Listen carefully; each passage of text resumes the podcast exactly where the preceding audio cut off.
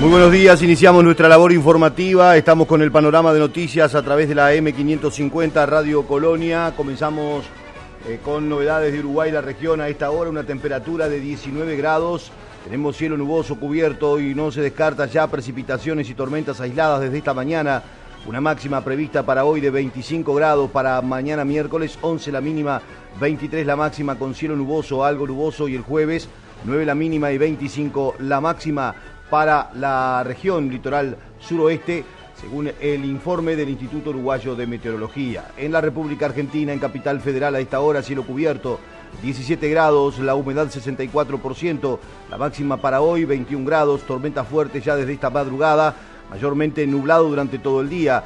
Para mañana miércoles 9 la mínima, 22 la máxima, cielo despejado. El jueves la temperatura máxima estará en el orden de los 26 grados con cielo despejado.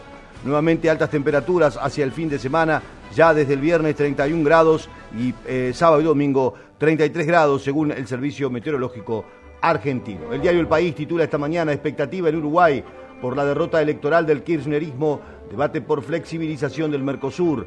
Acuerdo con el Fondo Monetario Internacional, primer desafío para Alberto Fernández tras la derrota. Otro título del país, Argentina, descartan cambios en el gabinete en lo inmediato el retorno del viejo enemigo a varios países de América Latina, entre ellos Uruguay, título que destaca el país. Además, cifras de delitos otra vez en debate. El Frente Amplio volvió a cuestionar aumento de homicidios. Duro cruce ante denuncia de infidencia en la Suprema Corte. Son los temas que esta mañana están presentes en la portada del diario El País. Cámaras serán clave para resolver homicidio de mujer que recibió un balazo tras un tiroteo. Otros temas destacados, Alejandra, la cuida coches de Ciudad Vieja, que eh, fue asesinada en un cruce de mm, disparos que se dio en la capital del país, a pocas cuadras de la torre ejecutiva. La cuida coches de Ciudad Vieja que quiso hacer un bien y terminó muerta. Un amigo de la mujer contó que ella quiso alertar a un hombre al que le iban a disparar y terminó baleada. Otros temas que destaca la prensa esta mañana, el diario El Observador, en su portada hace referencia a lo que ha precisamente eh, pasado este fin de semana en materia de eh, fútbol, lo que ha dejado el fin de semana anterior, lo que se viene para hoy en materia de eliminatorias con siete debutantes en La Paz. Uruguay se juega mucho contra Bolivia. La prensa uruguaya además se ocupa de la investigación que se está desarrollando a nivel parlamentario sobre la gestión del Ministerio de Turismo, la publicidad en prensa que pautó el Ministerio de Turismo para la temporada 2019-2020 están a consideración ahora de esta investigadora. Aparecen los datos hoy publicados en la prensa. FENAPES convocó a paro de 24 horas en la enseñanza este jueves 18 mientras que el proyecto para suspender veda de elecciones del Banco de Previsión Social puede ser estudiado para otros comicios. También el plan circuital que toca para votar en las elecciones del Banco de Previsión Social el próximo 28 de noviembre, que ya están publicadas en la página de la Corte. Ingresa frente frío con lluvias y tormentas, algunas fuertes, según informó Meteorología para el territorio nacional. En la prensa argentina, hoy la mm, agencia NA titula el Fondo Monetario Internacional pide a la Argentina un plan con amplio apoyo político y social y que ataque la inflación. Primera reacción post elecciones, el Blue amagó con subir pero quedó por debajo de los 200 pesos. También se titula y se habla sobre el gobierno avanza con el acto de miércoles en Plaza de Mayo y espera más de 100.000 personas. Estamos de pie y unidos. Será uno de los mensajes del acto del Día de la Militancia que incluirá a la CGT, organizaciones sociales y el kirchnerismo. Juntos por el Cambio celebró el triunfo electoral y exigió al gobierno que asuma que ha perdido. La Mesa Nacional de la Coalición Opositora puso de relieve la diferencia de votos a nivel nacional y la cantidad de bancas que ganaron en el Congreso para remarcar que lograron una victoria contundente. Son algunos de los títulos que están presentes esta mañana en la prensa. Seis, cuatro minutos. Comunicate con nosotros por WhatsApp. 598-092-560-565 o al 598-092-338-126. Los sábados, los sábados, a partir de las 18, un duende acompañará tu tarde. Un clásico de la radio. Multitemático, divertido, solidario, con grandes invitados y muy buena música. Aquí, en AM 550, llega El Duende. Guillermo Petruccelli. Blins, suministro de personal, portería, limpieza, hotelería y gastronomía. Por consultas 099-577-533 o info arroba blins.com.uy.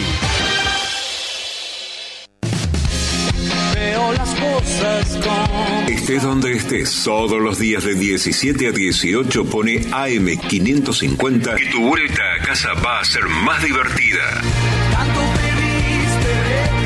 Chilo Grandío, Manuel Vidal Iraola e Iñaki Gutiérrez te acompañan con la mejor información y otra mirada de la actualidad. Grítalo por AM550. Cuando decimos que somos una pickup de campo, queremos decir de todos los campos. Chevrolet S10, hecha para la vida real, donde la vida real te encuentre. Transmite CW1 AM550. 550. La radio del Río de la Plata. De acuerdo con los datos brindados por el Ministerio de Salud Pública, ayer fueron realizados 7.214 análisis, detectados 132 nuevos casos de COVID. Además se registró un fallecimiento por esa causa y 15 personas permanecen en centros de cuidados intensivos según el reporte elaborado por el Sistema Nacional de Emergencias. El presidente de la calle Pou participó del lanzamiento del sello postal en homenaje a Carlos Julio Pereira. El Parlamento Nacional y el Correo Uruguayo presentaron el sello postal conmemorativo en homenaje a Carlos Julio Pereira, actividad encabezada por el presidente de la calle Pou. En la oportunidad, la vicepresidenta Beatriz Argimón definió al maestro, profesor, escritor y político uruguayo como un gran demócrata republicano. Cuando se nos habló de la posibilidad, a través de ese día que la Unión Interparlamentaria designa como Día de la Democracia, y poder tener a través de un sello, un documento gráfico que, como decía Julio, viaja por todo el mundo, mejor cosa que poder elegir precisamente al profesor Carlos Julio Pereira, porque se unía además con algo que ha sido una premisa de este año, que tiene que ver con que los parlamentos del mundo han, decidido incentivar el acceso real a los jóvenes a los parlamentos del mundo. Y algunos de nosotros que estamos aquí, que pertenecemos a una generación muy especial, que aprendió de sus valores democráticos, que aprendió a militar en un partido político sin lugar a dudas, instituciones emblemáticas y necesarias en una democracia, para muchos de nosotros él significó realmente un referente histórico en ese proceso de querer y cuidar la democracia siempre. Él entendía que el dirigente debía, sin lugar a dudas, no perder de vista el proceso formativo de los más jóvenes. Y lo hacíamos disfrutando. Cuando terminaban las reuniones de los lunes en casa de los lamas, la dirigencia se disponía a tener un espacio de intercambio social en el fondo Además, el presidente participó del aniversario 204 de la Armada Nacional. En la celebración que se llevó adelante, el ministro Javier García adelantó que se aproxima la renovación de la flota de la Armada con la incorporación de tres lanchas de procedencia estadounidense y la realización de un llamado para adquirir patrulleros oceánicos OPB. También se ampliará la base naval ubicada en el río Uruguay frente a Freire. Estamos trabajando muy fuerte y próximos a, concretar el primer proceso de, modernización de los buques a través de, tres este, lanchas protector de las guardacostas americanas, un proceso donde este, vamos, estamos ya trabajando hace unos cuantos meses atrás y le diría que en las próximas, en los próximos días estamos concretando y finalizando ya todo lo que es el, tramiterío para poder, eh, como anunció el comandante, el año que viene, sobre mitad de año por allí, poderlas tener allá en, Uruguay. Van a ser tres embarcaciones que van a ayudar muchísimo en lo que significa la, la custodia, la guardia de toda la zona fluvial, el litoral del río Uruguay, también aquí en Río de la Plata, obviamente. Y por otro lado, estamos también ultimando los detalles para el llamado con respecto a la adquisición de las este, OPB, que son los patrulleros oceánicos, son barcos imprescindibles de, un, porte importante, este, que van a servir para lo que es ya la custodia oceánica, algo que es absolutamente vital. Esto es un proceso, como dijimos el primer día, nos va a llevar los cinco años. Este, estamos pensando en la posibilidad de dos este, patrulleros oceánicos, con un costo que es importante, así que vamos a buscar la manera de, bueno, de poder financiar todo esto, pero ya le digo que, va a significar al final de los cinco años de, este periodo una renovación que comparado a lo que hoy está navegando es el día y la noche. ¿no? ¿Cómo queda la Ah, no, no. La actualización en el sentido de que hoy lo que está navegando tiende a cero, ¿no? Este, si prácticamente, realmente barcos de 60 años y en condiciones de operar normalmente, adecuadamente, sobran los dedos de una mano. estamos en una situación crítica, pero que estamos enfrentando para que el futuro mediano e inmediato cambie radicalmente. Vamos a tener una armada que cumpla con su misión, de ser custodia de nuestra soberanía, nuestros límites, nuestras riquezas, nuestro mar, de la ecología, de que no seamos sometidos al robo de nuestras riquezas naturales, de la pesca. Es así que en un proceso muy importante que se lleva al lado un proceso de descentralización, en el cual también estamos embarcados. En pocos días atrás lanzamos públicamente los pliegos para la construcción eh, de una base naval en el oeste del Uruguay, en el litoral del río Uruguay, cerquita del puente de Fraivento. Hay allí un embrión, una pequeña base muy, rudimentaria, pero va a, significar este llamado a licitación, que es una base de mayor porte, con lugar para desembarco, para tener allí apostado un número importante de efectivos que puedan servir también cuando hay maniobras tener descentralizada la Armada. Así que modernización de nuestros buques, descentralización de nuestro despliegue, estamos en un proceso que yo creo que es muy importante porque la situación de las capacidades militares de la Armada tendrían a ser. El comandante jefe de la Armada, Jorge Wilson, dijo que es imprescindible renovar la flota naval uruguaya. Lo afirmó durante un discurso en el marco de los festejos por el aniversario de la Fuerza. En este año de operaciones de control de frontera, de apoyo a la emergencia sanitaria, la Armada toda ha realizado un gran esfuerzo debiendo destinar medios y recursos que inicialmente estaban previstos para otras tareas. Y si bien los comandos de línea, LEAC, Comando de la Flota, Prefectura Nacional Naval, fueron las caras visibles de la Armada en el cumplimiento de estas tareas asignadas, no podemos dejar de reconocer a todo el personal que en forma sacrificada y constante permitieron que se llevaran a cabo las mismas de la mejor forma posible, con los resultados ya conocidos. Asimismo, cuando el foco era estas actividades, la Armada no desatendió ninguna de sus tareas, misiones y tareas primordiales. Sabemos que es imprescindible e impostergable la renovación de nuestra disminuida y envejecida flota naval. Bien, vamos a mm, retornar a lo que dijo el ministro de Defensa, Javier García, que participó además de la entrega del pabellón nacional a los competidores de los primeros Juegos Panamericanos de la Juventud que se disputarán en Cali, Colombia. Yo creo que es muy importante que, este, deportistas de alta competencia, muy jóvenes, tengan esta, esta concurrencia, esta expresión que les permitirá mostrarse para continuar en su carrera para nosotros en particular del Ministerio de Defensa, el orgullo de que algunos de nuestros becarios, de aquellos que están integrando las Fuerzas Armadas, que utilizan vacantes militares para poder desarrollar su, actividad deportiva, este, hayan, este, concurran en esta delegación.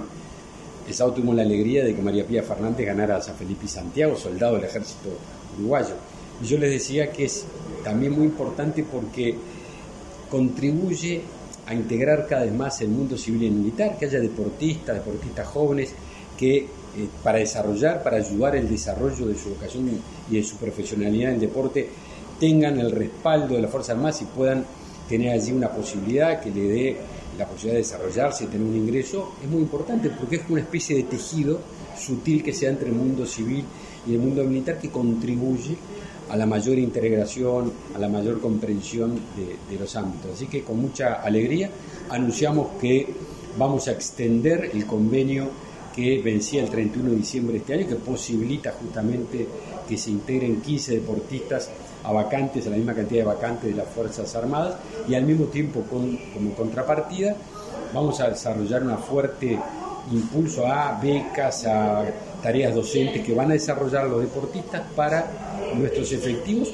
y para hijos en diferentes disciplinas deportivas, porque hay muchos chiquilines, chiquilines chicos que, no tienen la posibilidad de ir a un club o ir a tener una participación como sucede en algún lugar y que van a tener el respaldo de estos deportistas que van a enseñarles y van a darles becas para que puedan ingresar al mundo de la, bueno, del deporte y perfeccionar su vocación deportiva. Concretamente, las becas que, ¿cómo se desarrollan? O sea, ¿son este apoyo económico? No, son apoyo, es decir, hay una cantidad en remo, en vela, en diferentes áreas, donde una cantidad, decenas de becas para que quienes quieren de canotaje, quienes quieren desarrollar su actividad en esa disciplina, habrá un mecanismo bueno, de anotación, de selección, puedan tener la, como docentes a estos becarios y las federaciones que, integran estos, estos deportistas. La verdad que es algo muy lindo, vuelvo a reiterar, porque permite desarrollarse en el mundo profesional y en el mundo también de, bueno, de quienes inician un camino deportivo. deportivo. Es un acuerdo de ganar-ganar, donde todos ponen algo para, para bien de todos. En Facebook somos arroba Radio Colonia AM550. Presentes, acompañando la educación pública, reactivando el trabajo, recorriendo cada barrio para que te sientas más seguro, poniendo tu salud como prioridad. En Pilar estamos presentes, porque estando presentes, el futuro es mejor para todos. Vamos por más futuro. Pilar Municipio. Las dos orillas, de 18 a 19 con Guillermo Marconi. Por un país sin grietas y más unión. Argentina y Uruguay, separados por un río, pero juntos de corazón. Las dos orillas. De lunes a viernes, de 18 a 19 por AM550.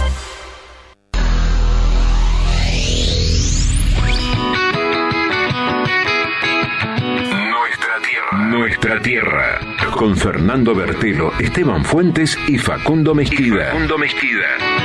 Nuestra tierra. Todos los sábados. Todos los sábados. De 6.30 a 9 con la mejor información del campo. Nuestra tierra, nuestra tierra, por Colonia AM 550. No esperes al fin de semana para estar informado. Colonia Agropecuaria es tu programa. Lunes a viernes de 14 a 16 por AM 550 Radio Colonia. Colonia, Uruguay. Cuando decimos que somos una pickup de campo, queremos decir de todos los campos. Chevrolet S10, hecha para la vida real, donde la vida real te encuentre. Transmite CW1 AM550. 550. La radio del Río de la Plata.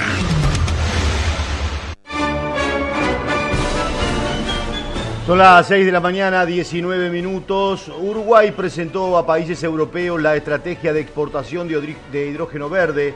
El ministro de Industria, Energía y Minería, Omar Paganini, encabezó la misión oficial entre el primero y el 11 de noviembre. Presentó ante inversores de países europeos el proyecto para el desarrollo de hidrógeno verde en Uruguay. Europa es un mercado de exportación que puede ser muy importante para los países como el nuestro que tienen energía renovable, aseguró. Bueno, como, como he sabido, estuvimos en una misión en Europa que entiendo muy exitosa, con mucha participación de público y privado de Uruguay.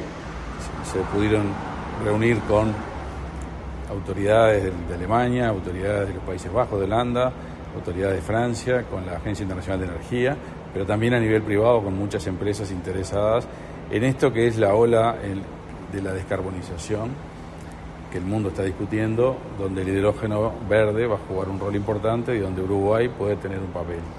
Es importante tener claro de que el hidrógeno verde son muchas cosas. El hidrógeno verde es un energético capaz de reemplazar el uso del petróleo en lugares donde hoy es difícil. En particular generando combustibles alternativos, por ejemplo, para la navegación, para el transporte aéreo. Y es ahí donde Europa está empezando a tomar decisiones que condicionan y generan un mercado futuro que Uruguay debería estar dispuesto, es un mercado de exportación que puede ser muy importante para los países como nosotros que tenemos mucha energía renovable. Se habla de volúmenes, de montos, de exportación, de lugares a donde iría destinado este energético. Bueno, los lugares, en particular en el caso europeo, claramente los, principales centros de distribución de hidrógeno van a ser Hamburgo, va a ser Rotterdam, y, en el sur, en la zona de Italia también, en Trieste tal vez.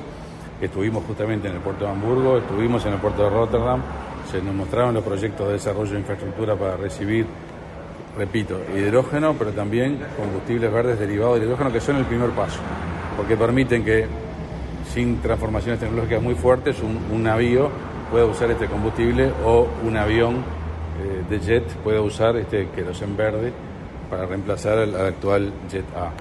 Entonces, e, estos son los primeros pasos. Estuvimos reunidos con el, CEO del aeropuerto de Hamburgo, por ejemplo, que es el que lidera la coalición de hidrógeno de la ciudad.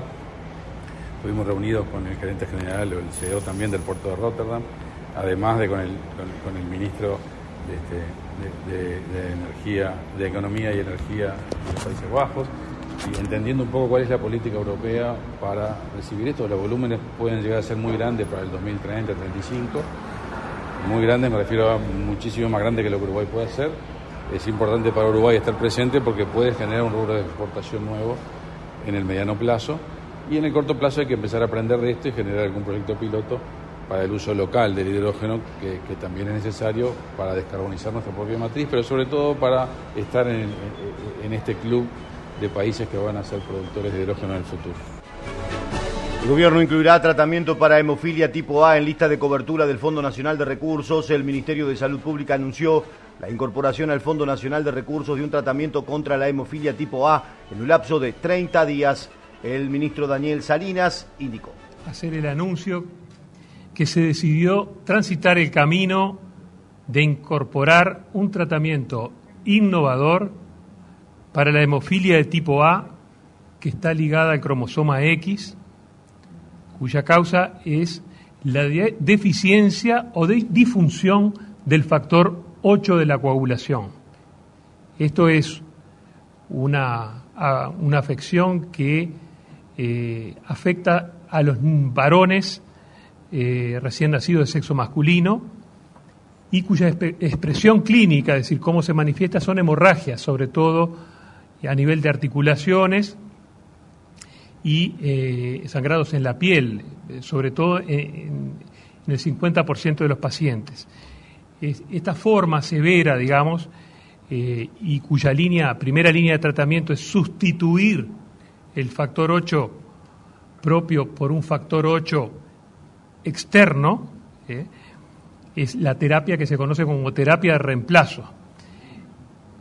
Pero ocurre que hay un porcentaje de esos pacientes que frente al factor 8 que se le suministra externamente, para hacer un paralelismo con la diabetes, si falta insulina, se les da insulina externamente para establecer un paralelismo simplemente. Acá, si falta factor 8, se les da factor 8. En este caso, se generan anticuerpos contra ese factor 8 exógeno ¿eh? en algunos de los pacientes. Eh, son anticuerpos inhibidores que se presenta esto en aproximadamente un tercio de los pacientes. Entonces, es muy posible que en torno de los 30 días aproximadamente se esté incorporando en el Fondo Nacional de Recursos, a través del Fondo Nacional de Recursos, el medicamento emisizumab, la primera con, con C y la segunda con Z, que es un anticuerpo monoclonal, humanizado, que imita la función del factor 8. La importancia de, este principio activo es, que es modificador de la enfermedad y que tiene una eficacia probada y una seguridad demostrada. Eh, es importante resaltar que es un tratamiento que es útil para prevenir las hemorragias, para la profilaxis en pacientes con hemofilia de tipo A, pero no está indicado para el tratamiento mismo de las hemorragias. O sea, esto sería el corazón, digamos, de, de, este, de, esta determinación y este camino que se, se trazó el Ministerio de Salud Pública. Si bien es una cantidad de pacientes acotado, es muy importante para ellos contar con esta herramienta que sortea el escollo de los anticuerpos inhibidores del factor 8 exógeno. Por su parte, el subsecretario de Salud, José Luis Ayán, detalló que la decisión de incorporar este medicamento se adoptó a solicitud del presidente de la calle Pou.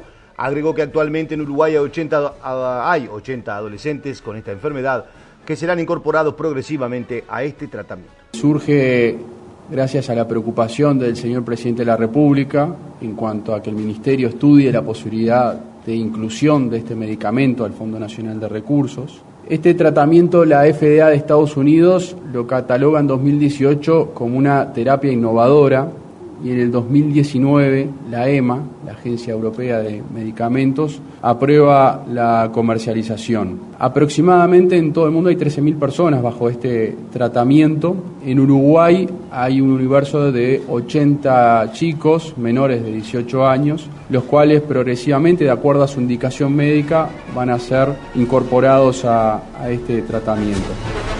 Aseguran que hay un elevado porcentaje de reservas turísticas para la primera quincena de enero, así lo señaló el ministro Tabaré Viera. Hay buen movimiento ya de, llegada de visitantes, los fines de semana, eh, con, importante ocupación en, los centros turísticos de todo el país.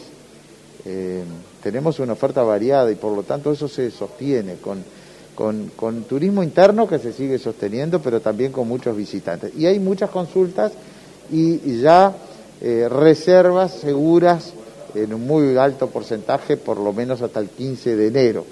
Y nos dicen algunos operadores que ya empiezan a verlas también para la segunda quincena de ese mes. Hay mm, salteños eh, que están de alguna manera pidiendo un tipo de flexibilidad o flexibilización respecto al PCR. ¿Hay alguna posibilidad de que se pueda flexibilizar? Se nos ha planteado por distintos operadores turísticos en, todo el país, diría yo, más precisamente en los últimos días en, el departamento de Rocha, ese problema. Eh, nos preocupa al, Ministerio de Turismo, creo que el alto costo de, estos estudios, eh, bueno, de alguna manera perjudica. Nosotros tenemos que trabajar como país para facilitar que los turistas tengan todo solucionado y lo más barato posible, sin duda. Así que los altos precios que han alcanzado estos estudios, sobre todo en empresas privadas, nos preocupa. Y sé que le preocupa y le ocupa al gobierno. Ustedes comprenderán que excede su solución a este ministerio. Está la autoridad sanitaria, me consta, el Ministerio de Salud Pública estudiando una posible solución. Se realizará el sábado 20 la segunda edición de la Noche de los Templos. El ministro de Turismo, Tabareviera, señaló que muestra un Uruguay amplio de libertad de culto. Además informó que el país será sede del Congreso Internacional de Turismo Religioso y Sustentable en el 2022. Esta es la segunda edición de la Noche de los Templos, que realmente nos parece una oferta religiosa, por supuesto, pero también cultural, histórica, gastronómica, con la posibilidad de que los ciudadanos de, Uruguay, pero también los visitantes, eh, puedan conocer más de, este tipo de actividad tan importante, valorando una de las fortalezas que tiene en nuestro país. Nuestro país este, ofrece fortalezas muy importantes como son sus paisajes, eh, su naturaleza, su infraestructura, pero también ofrece la estabilidad del país, ofrece seguridades, hoy la seguridad sanitaria, y esto muestra también al Uruguay amplio, al Uruguay de libertad de culto, eh, pero que están íntimamente ligados sin duda a la historia y a la cultura de nuestro país y de eh, muchas comunidades que componen nuestra uruguayés. Así que este 20 de noviembre de 18 a 22 horas estarán abiertos templos de distintas religiones, eh, que van a tener, por supuesto, su práctica religiosa, pero que podrán también participar de presentaciones corales y de eh, muestras culturales que van a ser más que interesantes e invitamos a todos los uruguayos a asistir. Con esto también podemos informar de que Uruguay ha sido designado para el decimoséptimo Congreso Internacional Mundial de, Turismo Religioso y Sustentable, que eh, eso sí va a ser el 28 de mayo del año 2022 en Salto y Paysandú. Síguenos en Instagram, Radio Colonia. Nuevo Atom Protect, la única mascarilla que elimina coronavirus cepa delta. Vamos protegidos hacia la moda. La mejor mascarilla del mundo es de los argentinos. Atom Protect, calidad que nos cuida. Y cuando llega Marcelo, me late el corazón.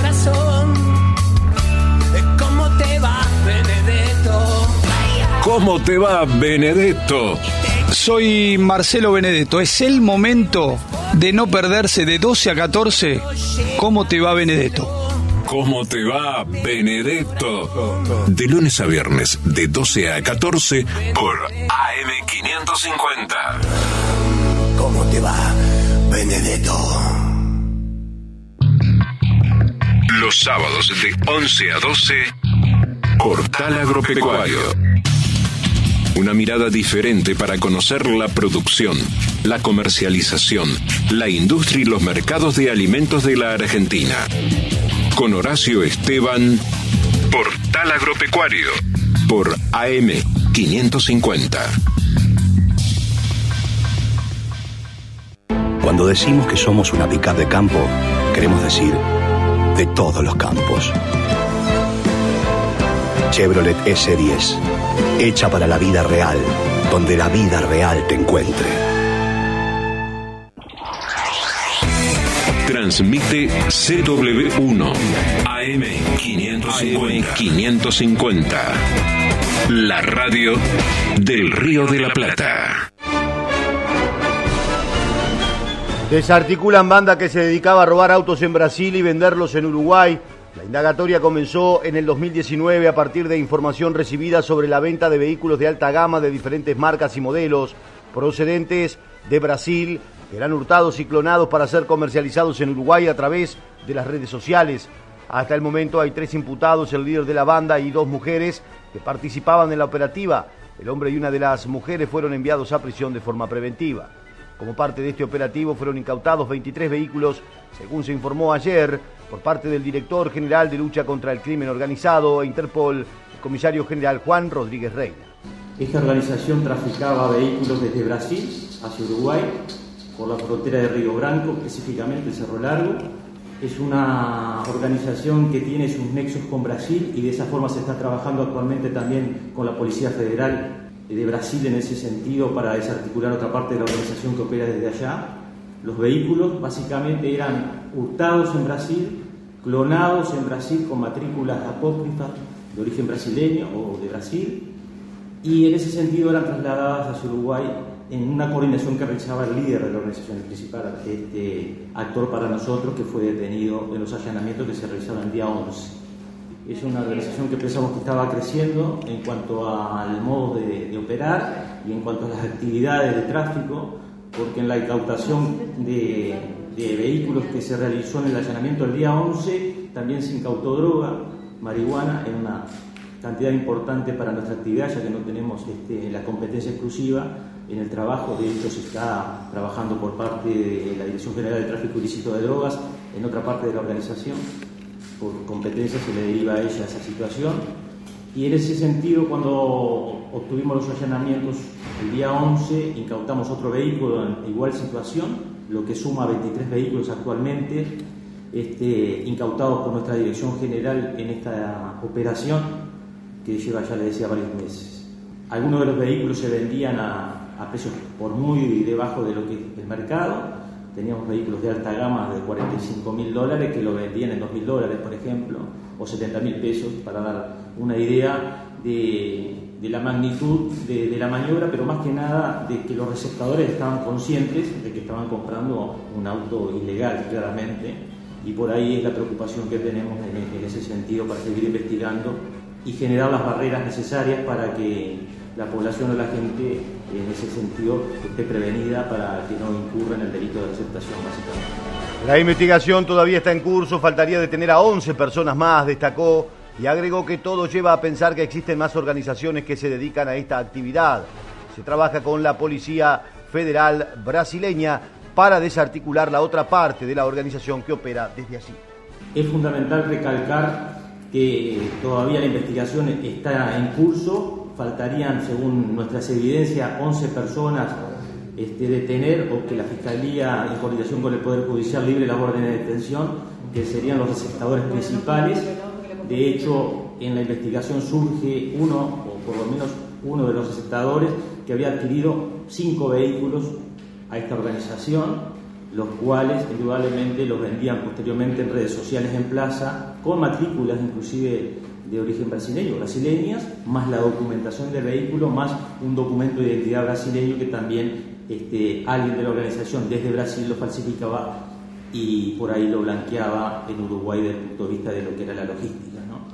Es una organización muy bien armada que ha venido trabajando este, indudablemente desde hace tiempo en nuestro país y que creemos que en síntesis el trabajo de nuestra dirección y principalmente del departamento este, que investiga este tipo de delitos ha dado sus resultados en esta primera fase.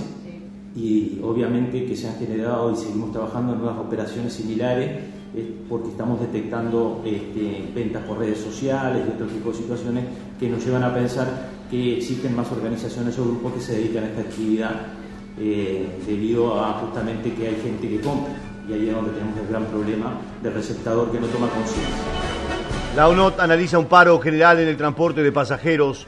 El gremio reclama por el no pago de deudas salariales y aguinaldos, así como el reintegro de los trabajadores en seguro de paro.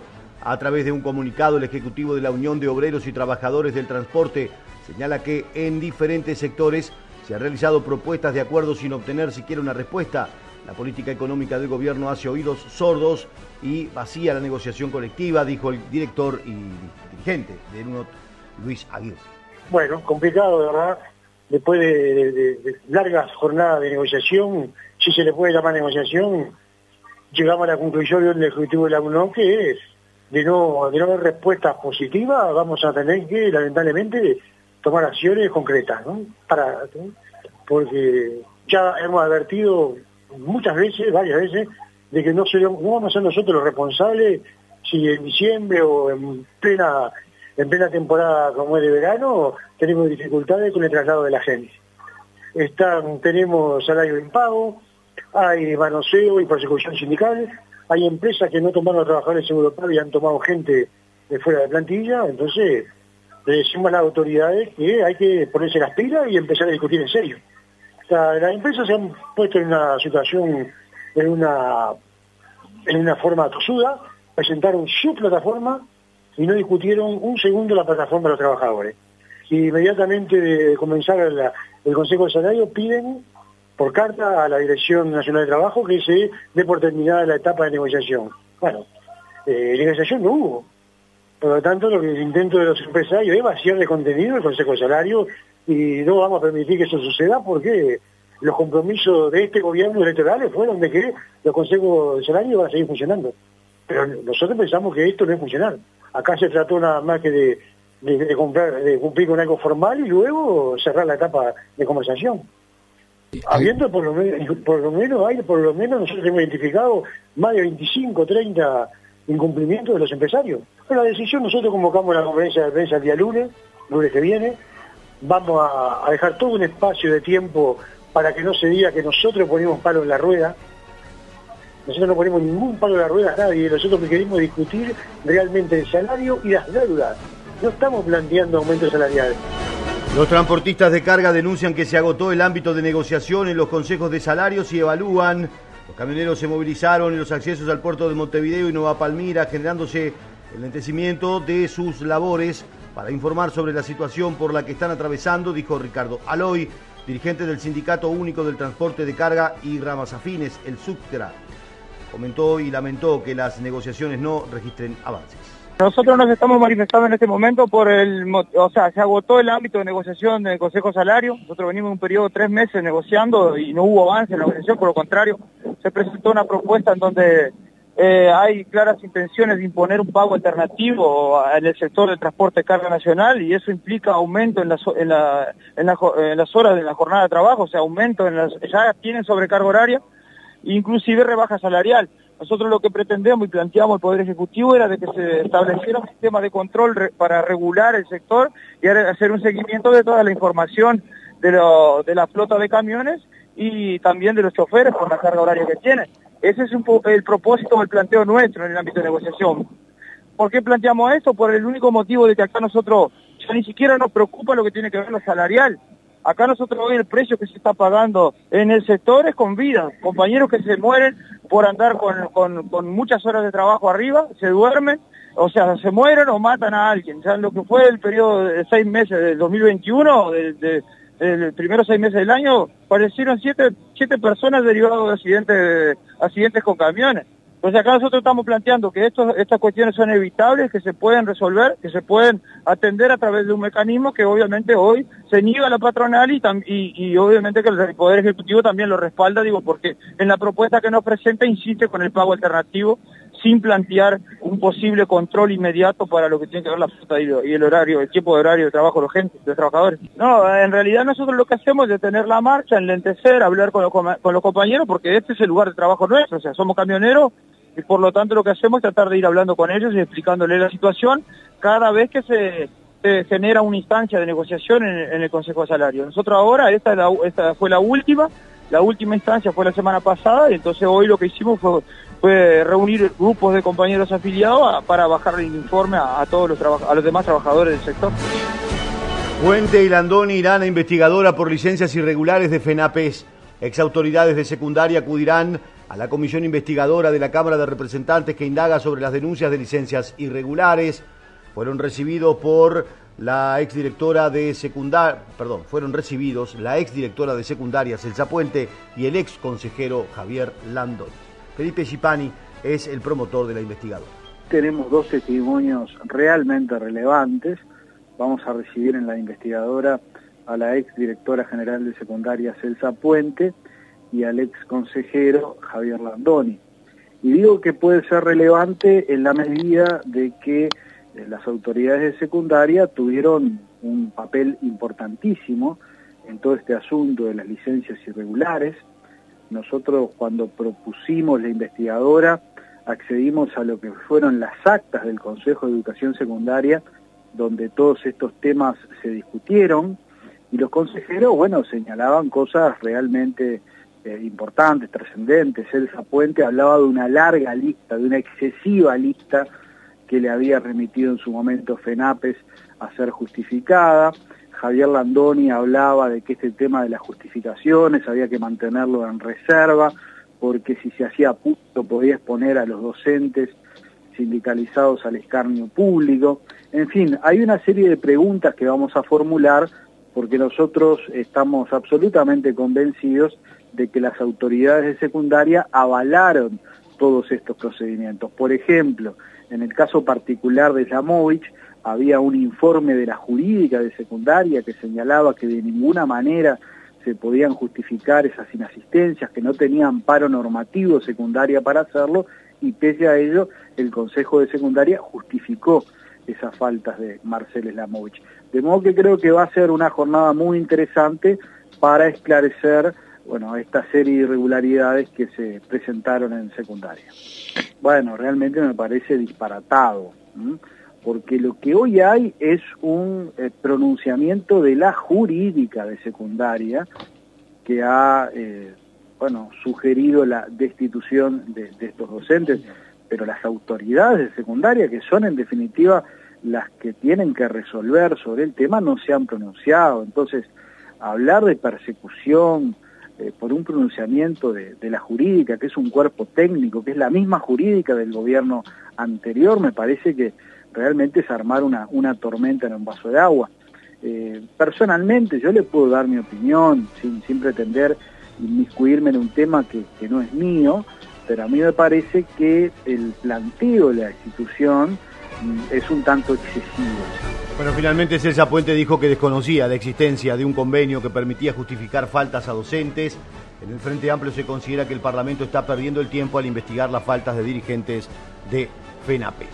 Seguimos con otros temas, pasamos ahora a lo que han sido las organizaciones sociales que se concentran en la Fiscalía de Cerrito y Misiones en Montevideo para reclamar justicia por el femicidio de Isabel Mayorana que ocurrió el 14 de noviembre del 2019 el plenario federal de AFUR resolvió acompañar la causa y participar de dicha concentración. Sabrina Moreno sobre este tema indicó.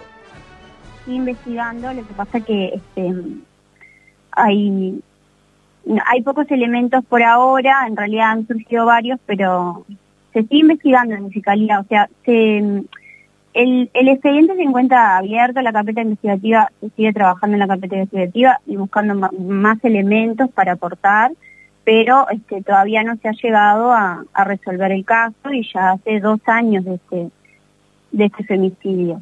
Este, Isabel Mayorana era una mujer que fue brutalmente asesinada hace ya dos años, que se cumplió ayer, y entendemos que se trata de un femicidio debido a que existían denuncias previas de Isabel vinculadas a la violencia de género, varias denuncias previas, incluso este, días previos a su muerte habían denuncias.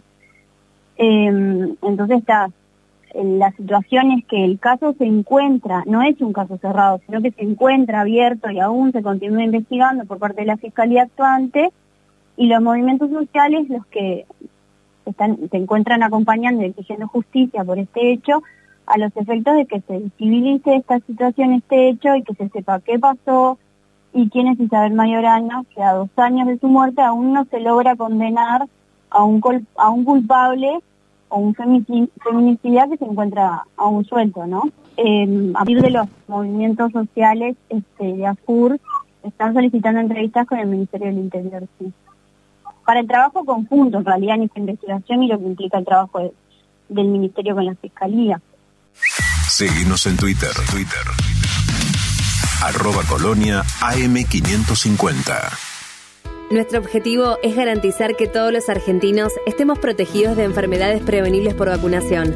Synergium Biotech, Producción Nacional de Vacunas. Lo que pasa en el campo pasa por AgroLink Radio. AgroLink Radio. De lunes a viernes, a partir de las 16, en AM550, Radio Colonia. AgroLink Radio. Separar, reciclar, crecer. Separa tus residuos reciclables, limpios, secos y embolsados. En las zonas de día verde los buscamos por tu casa los días convenidos. También podés acercarlos a los puntos verdes ubicados en toda la ciudad. Conoce más en sanmartin.gov.ar. San Martín, Estado presente. De 9 a 12 llega Hola Chiche por AM 550. Hola Chiche. Todos los días en AM550, la mirada aguda de Chiche Helblum te cuenta la actualidad. La gran mañana de Chiche, de 9 a 12, por AM550. Transmite CW1 AM550. AM550. La radio del Río de la Plata. La esposa del presidente de la República, la señora Lorena Ponce de León, cerró una visita que realizó durante dos jornadas al departamento de Colonia. Estuvo en la capital departamental, en Nueva Albesia y en Juan Lacase. Estuvo en Nueva Albesia en el refugio helvético, conoció sus instalaciones, los servicios que brinda y pudo apreciar el trabajo que viene llevando adelante las mujeres rurales del departamento. También conocer la labor en la Comisaría de la Mujer, que atiende en particular situaciones de violencia nos fuimos muy contentos porque la verdad que la asistencia de los emprendedores en el seminario fue muy fructífera, pero sobre todo se fueron los emprendedores, cada uno de ellos, que los saludamos a todos una vez que van a buscar el, certificado de asistencia, contentos de haberse llevado algo más, aprendido. Y es sobre eso que nosotros estamos trabajando. Y es una temática específica en base al conocimiento. ¿no? Cuando uno genera un emprendimiento o es intraemprendedor, va generando más conocimiento para así ir generando más libertad. Cuando uno adquiere conocimientos y se actualiza y va buscando tener distintos horizontes, puede elegir. Pero puede elegir siempre y cuando sepa, porque si no sabe qué elegir, se queda con lo, en el mundo de lo conocido. Entonces, uno tiene que arriesgar, pero también tiene que ir a lo desconocido para empezar a conocer. Hay un dicho de mí que me encanta, que es el que no sabe como que no ve. Entonces, a medida que uno va viendo, va viendo qué es lo que puede tocar y qué es lo que puede aprender para seguir aprendiendo. Y de así seguir formándose para elegir. Y dentro de la elección, la libertad. Y en base a los emprendimientos, cada emprendimiento tiene un punto de, inicio y no tiene un punto final, porque uno tiene un cliente, uno lo quiere conservar, uno quiere ir creciendo.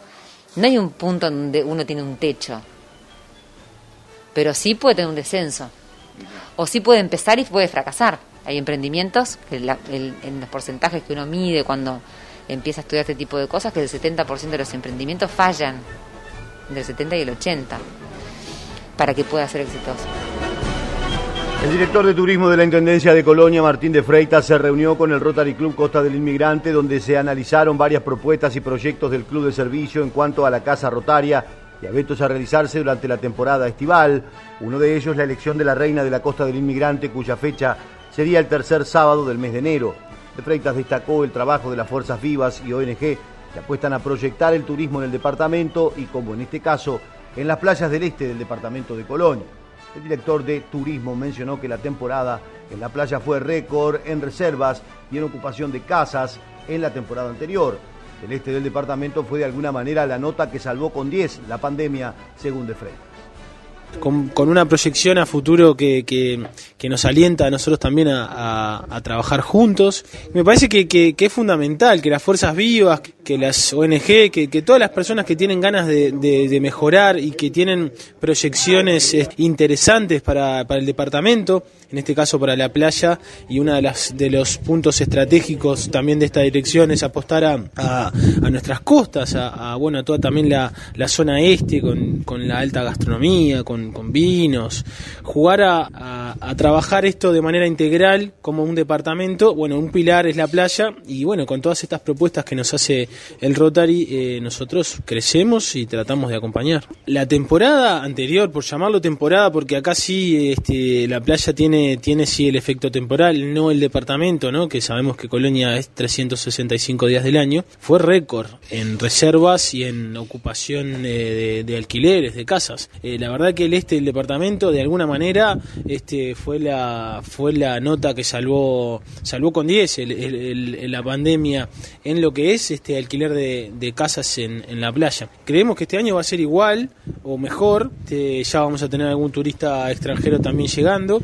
Eh, hay que hay que cuidarlos, hay que hay que tratar de, hacer este hacer las cosas bien, seguir mejorando la infraestructura, nosotros con políticas públicas trabajar promoción y bueno seguir trabajando en, la conectividad, en, en mostrarle el resto del departamento también a los turistas. Fernando Pereira visitó el departamento de Colonia, el candidato a presidir el Frente Amplio, estuvo en varias actividades en este departamento, el informe es de Aníbal Silva. Uno de los candidatos a la presidencia del Frente Amplio, Fernando Pereira, recorrió el departamento de Colonia, estuvo en Carmelo y también en Colonia del Sacramento. Aquí en Colonia hizo referencia al programa de gobierno, a lo que significa el desafío del Frente Amplio de recuperar su militancia y también el gobierno e hizo referencia al gobierno actual y los desafíos. Las elecciones internas de un partido como el Frente Amplio, que nuclea grupos políticos provenientes de la izquierda tradicional, de la izquierda que viene de los partidos tradicionales, de los demócratas cristianos, pero además nuclea comités de bases departamentales, es una interna muy importante para cualquier partido en el mundo. Darle esa importancia es colocar todo el Frente Amplio detrás de un proyecto de ideas. Es decir, construir un proyecto significa construir más frente y más amplio. Si nosotros queremos volver a reconquistar el gobierno nacional para seguir transformando, tenemos que admitir las transformaciones que hicimos, pero también los déficits que tuvimos. Pero cuando tenemos transformación hablamos del Sistema Nacional Integrado de Salud, de que cada niño tuviera una computadora, que 90.000 uruguayos superaran de los ojos, del cambio de la matriz energética, de que los trabajadores tuvieran 56% aumento, pero las trabajadoras domésticas multiplicaran por tres, las maestras por dos, los policías por dos y medio, los peones rurales por cuatro que efectivamente se operaran de la vista 90.000 uruguayos que no veían solamente por ser pobres, que se cambiara la matriz energética y esa transformación provoca que hoy Uruguay pueda exportar cerca de 400 millones de dólares en energía eléctrica a Brasil, una computadora un niño, una computadora un liceal, obligación en la educación inicial. Este fue el Frente Amplio en el gobierno, democrático, sin prohibir a nadie decir lo que pensaba. Luego la gente no nos dio la mayoría, nos dio igual la fuerza mayor pero nos proponemos volver. Y para eso tenemos que transformar al Frente Amplio, porque necesitamos un segundo ciclo de transformaciones que tiene que ver con el Uruguay productivo, con el Uruguay social y con el Uruguay democrático. Y eso no lo vamos a hacer solo, lo vamos a hacer con hombres y mujeres de la ciencia, con hombres y mujeres de la intelectualidad, de la academia, del periodismo, de la comunicación, del deporte. Y si logramos construir ese programa que la gente está pensando como su esperanza de futuro, no hay duda que el 5 de diciembre el Frente Amplio empieza a volver. Pereira, el oficialismo sostiene que el PIT-CNT es una pata o un brazo, si se quiere, del Frente Amplio y en este caso usted viene ahora del PIT-CNT. ¿Y usted cree que Sotelo sea miembro de Canal 5 los hace a todos los periodistas miembros del Partido Independiente? Yo creo que no. De la misma manera que un sindicalista puede ser Frente Amplista y otros pueden ser blancos, como hay acá en el departamento. Y la política no está vedada ni para los periodistas, ni para los médicos, ni para los científicos, ni para los jugadores de fútbol, y mucho menos para los sindicalistas que hacen vida, que hacen vida política desde que se levantan hasta que se acuestan. Pero no hay que confundir la independencia con la indiferencia. No puede ser lo mismo para ningún movimiento sindical un gobierno que impulsa la negociación colectiva, la libertad sindical, la ley de ocho horas rurales, los convenios del sector doméstico. Fue el primer país en el mundo que ratificó el convenio del sector doméstico, que un gobierno que limita la huelga, limita los piquetes, rebaja los salarios dos años consecutivos, como consecuencia rebaja las jubilaciones. Los trabajadores son sabios a la hora de decidir, de forma tal que no, no requieren de mi ayuda. Ellos mismos razonan y saben que yo me dediqué a la actividad política y desde ese mismo día pedí licencia y el 5 de noviembre, cuando ya era candidato y se terminaba mi periodo en el PCNT, renuncié al cargo. Eso no es dejar una pata dentro del movimiento sindical por si en la política me va mal. Si me va mal, vuelvo al trabajo. La reinauguración de la Plaza de Toros será en diciembre eh, y se prevé realizar un evento que incluya a todas las ciudades del jueves 9 al sábado 11. El director de Relaciones Públicas de la Intendencia, Jorge Torres, dijo que la celebración integrará a toda la ciudad y que será exclusiva con artistas del departamento. La organización es responsabilidad de la Intendencia de Colonia y la Intendencia este, ha contratado dos productoras de, espectáculos y gestoras culturales para que organicen todo sobre una base de que eh, sea para todo para toda la gente de Colonia abierto totalmente los festejos a toda la gente de Colonia y que tenga también a los artistas de Colonia como el centro de, toda la movida. O sea, queremos lanzar los Plaza y eso es hacer el lanzamiento de la cultura del departamento y mostrar toda la cultura del departamento para los colonienses y para los para las personas que vengan de fuera de Colonia. Muchos esposos privados que se han sumado a, este, a esto están apoyando. Eh, eh, entonces, bueno, y para ello requeríamos este, tener información y fue esto fue variando día a día, cambiando, este, hasta que logramos centrar bien en el objetivo, en lo que buscábamos. Entonces, este, tuvo, tuvo un proceso de elaboración de mucho tiempo y de mucha gente. La ciudad va a estar de fiesta, toda la ciudad va a estar de fiesta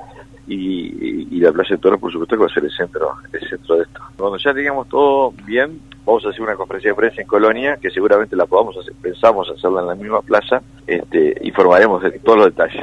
Los artistas del departamento son los que van a, van a estar, va, a estar la inauguración a cargo de artistas del departamento, una decisión que se que tomó la Intendencia. Ahí somos un gran equipo, por supuesto, Relaciones Públicas todo entero, pero todo muchas áreas de la Intendencia trabajando en esto. Ya soy silenciosamente, pero mucha gente ya hace tiempo estamos trabajando en eso, entonces viendo todos los detalles, haciendo reuniones, que se han hecho reuniones de todo tipo, con, interinstitucionalmente, para bueno para, para tomar todos los, los recaudos y todas las... ver todo, todos los puntos de vista para, para que estos días sean días de fiesta para Colonia. Hasta aquí nuestro trabajo, damos paso a nuestros compañeros para continuar con la programación de la M550, nosotros y las noticias a través de nuestros flashes informativos.